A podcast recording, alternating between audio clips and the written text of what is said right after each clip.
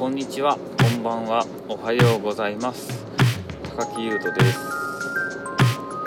先ほどですね帰りがけにツイッターを開いたらあのシュウさんがですねあの話すラジオのシュウさんがあのー、稲中のことをつぶやいていたのでたまらずに撮っています。僕古谷実のこと大好きでですね画は全部読んでます。何回も。それで古谷実の話をしたいなと思って。はい。のそもそもこのラジオはあの僕本紹介するラジオとしてですね始まったんですよね。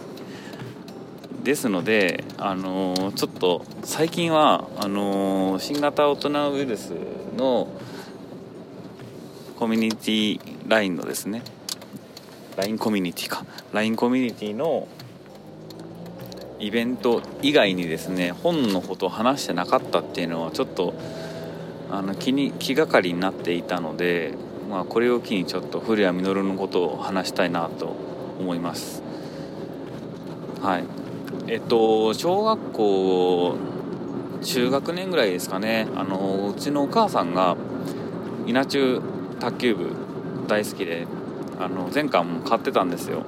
それをまあ小学3年生か4年生ぐらいから僕はちょくちょくと親の部屋に入り稲中を取り読んでいましたね、まあ、ちょっと小学校4年とかでは早かったかもしれないですけどでも、まあ、ギャグ漫画なんで、まあ、面白くて笑えるものだったんですけどただあのー僕が年を取るごとにですねあの稲中も何巻何巻10巻11巻12巻とか13巻まででしたっけ？12巻まででしたっけ？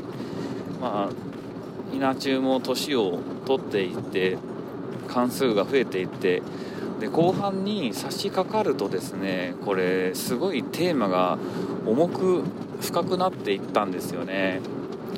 というのが卓球部の主人公の武田がですね俺は多分がんじゃお前は多分普通に働いて普通にサラリーマンになって普通に結婚して普通に子供を持って普通に年老いて普通にがんで死ぬっていうのを前のあのー、死ね死ねたんの前のから言われる。んですよねそれで普通ってなんだっていうことを武田は考えるんですよ。とかですね。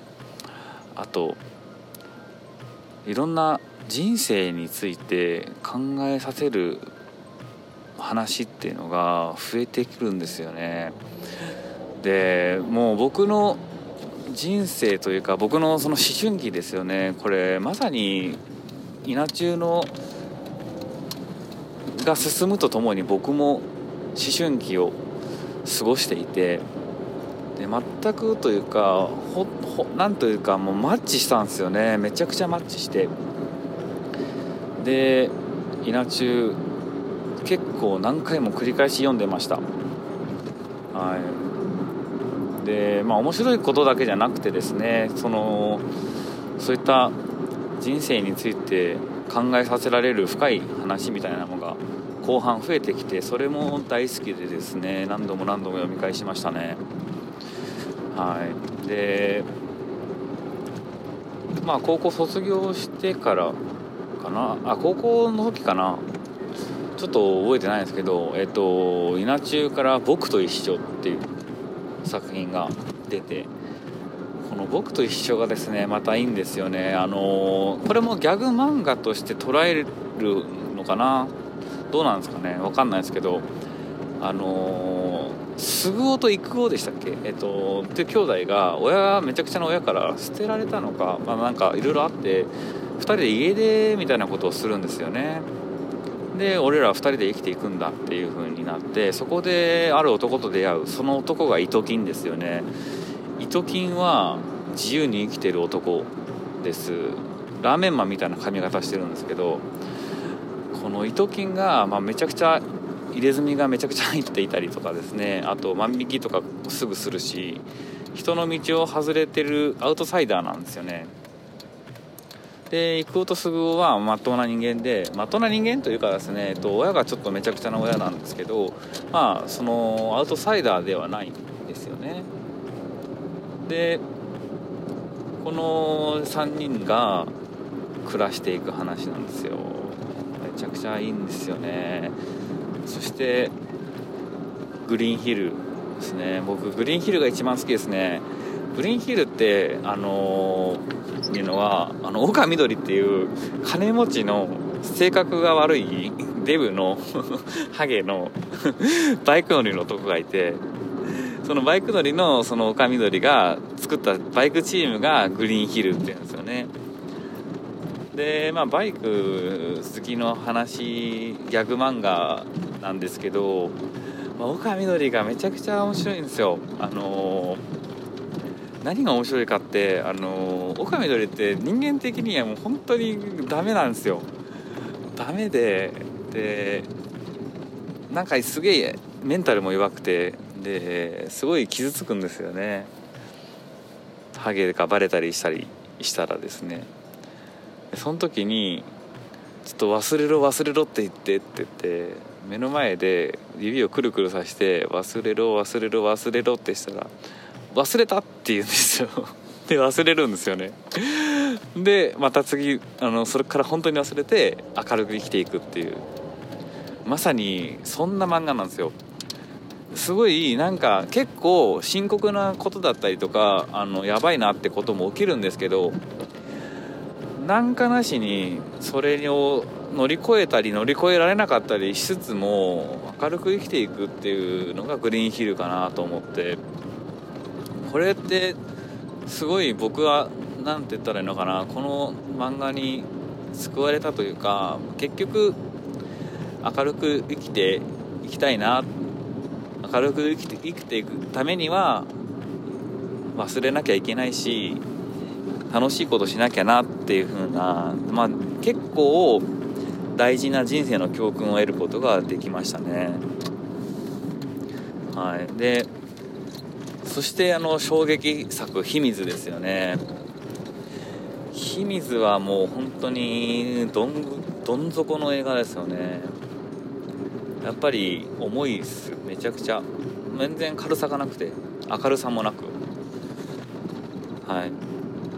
ただ重くそしてうん暗いんですけどただ茶沢さんですね。あの映画になったんですけど、えっと、染谷裕太君が、えー、主人公ですね。名前忘れちゃったんですけど。でその主人公を、まあ、支えるというかどん底から救おうとする女の子茶沢さん。茶沢さんでしたっけ？もう多分茶沢さんです。茶沢さんを二階堂ふみが演じるんですけどめちゃくちゃいいんですよね。茶沢さんがやっぱり強くて明るくて、まあ、そういう風に何て言ったらいいのかなこう心持ちで入れるのってすごい大事だなって思いましたね。はい。まあ秘密ってまあその結構いろんな人がですね道徳的なに生きていくことのまあ道徳的とは何かみたいな話というかで正義とは何かとかですね。と善とは悪とはとかそういうこと人間の本質的なですね部分についてすごくこう問いがある漫画でそれが結構深くですね心をえぐってくるんですけどまあ茶沢さんはそれのですね、まあ、ある種の答えみたいなものを持っているんですけどっていう感じなんですよね。はい、まあすごいいいですよね、まあ、ちょっと長くなってしまいますよね。古谷実大好きなんで何回も読んでるしあれなんですけど。それからえー、っとあれですよね。あの滋賀寺っすよ。はい。でもう実はこの辺って僕大学生だったんですよね「シガテラ」始まった時って。年齢同じぐらいなんですよ主人公と。で考えてることもすごい分かって理解できてこれ俺らのために書いてくれてるな古谷実先生はっていうふうに思ってましたね。はい。ねめっちゃ良かったですねシガテラもでそれからワニトカゲキス。これはあれですよね。警備員の話ですよ。ワニトカゲギスも面白いんですけど、まあ、なんとなん僕はそんなにあのワニトカゲギスがあの一番あんまりあんまりですかね、まあ、面白いんですけどあのなんと言ったらいいのかな。古谷実作品の中で何か一つ捨てなきゃいけないって言われたらワニトカゲギスを捨てるかなと思います。はい、そしてヒメアノールですよね。ヒメアノールやばいっすよね。これ。ヒメアノールはやばいんですよ。あのぜひですねこれ読んでほしいんですけどこれサイコパスが出てくる。それサイコパスともう本当に普通のこのあの古谷実の中でもですね漫画の中でも一番と言っていいんじゃないかというくらい普通の少年が主人公なんですよね。そしてその恋人そしてサイコパス。これが出てくるんですよ。このね絡まりというか、ね、それぞれの思ってることそしてサイコパスの人の心情を表すシーンあるシーンがあってそれがですねもうこの漫画史上まあいろんな漫画僕まあいろんなっていうかもう皆さんほど皆さんというかめっちゃ読む人ほどは読んでないんですけど僕が読んだ漫画の中でもあの主人公の心情を表すあのシーンはですねすごい漫画史に僕の漫画史に残るシーンでしたね。はい。そうですね。まあヒメアノールはめっちゃ面白いですね。すごい残酷ですけど。はい。そして次があれですよね。えっ、ー、とめっちゃ変わった主人公が出てくるあタイトル忘れたな。何だったっけなあれ。何やったっけ。うわー出てこん、まあ、とにかくあのひげ生やした。ひげ生やしたですね。あいつが出てくるんですよ。変わったやつが。で妹めっちゃ可愛いんですよ。で妹大好きで妹の幸せのために俺は生きるみたいな感じで生きて1000人みたいな暮らしをしている男がいて。これがですねめちゃくちゃ面白いですね。あの結構何て言ったらいいのかな。ヒメアノールとかって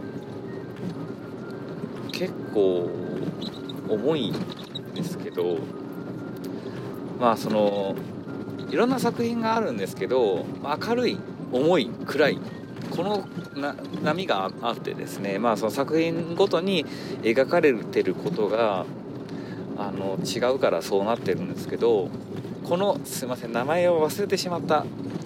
この変な主人公が出てくるこの作品はそのいろんな要素がバランスよく入っているですね。マジいい漫画面白い漫画なんですよね。ちょっと調べます。サルチネスでした。サルチネスですね。これサルチネスめっちゃ面白いですよ。これはあの僕的にえー、古谷実先生のですね、まあ、集大成と言ってもいいんじゃないかなと思ってますね。集大成というかあのー、まあいろんな作品があるので好き好みが絶対違うと思うんです人によってですね。ただそれをですねこれサルチネスはすごいうまいバランスでですねあの成立させた話で結構かつなんか明るくて泣けるんですよ。それがめちゃくちゃ僕は大好きです。はい。